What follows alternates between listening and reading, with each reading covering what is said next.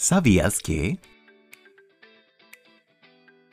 ¿Alguna vez has tenido un déjà vu? Esta palabra francesa quiere decir ya visto y es una de las sensaciones más extrañas que nos hace pensar que conocemos algo de antemano. Casi a finales del siglo XIX, en pleno auge del ocultismo, un investigador francés de nombre Émile Borac mencionó por primera vez el fenómeno. Él era un fervoroso aficionado a los temas de ocultismo y parapsicología.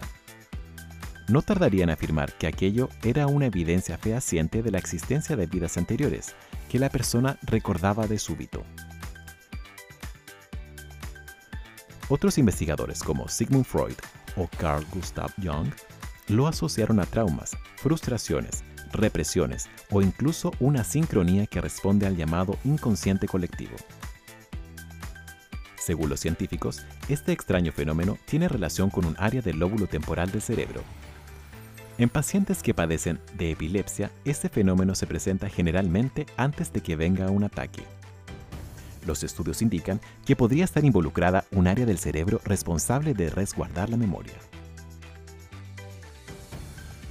Los neurocientíficos asocian esta anomalía a una desconexión entre las señales que percibe una parte del cerebro encargada de procesar las imágenes y recuerdos, y al llegar estas con un ligero retraso, producen así el fenómeno. Sin embargo, esta teoría quedó descartada, ya que distintas personas ciegas habían reportado también episodios de déjà vu, desde luego en relación a los otros sentidos. Esto echó por tierra la tesis de la memoria visual retrasada o equivocada. Aunque nadie ha descartado otras explicaciones, todavía no hay una demostración científica que nos resuelva este inquietante misterio. Esto fue ¿Sabías qué?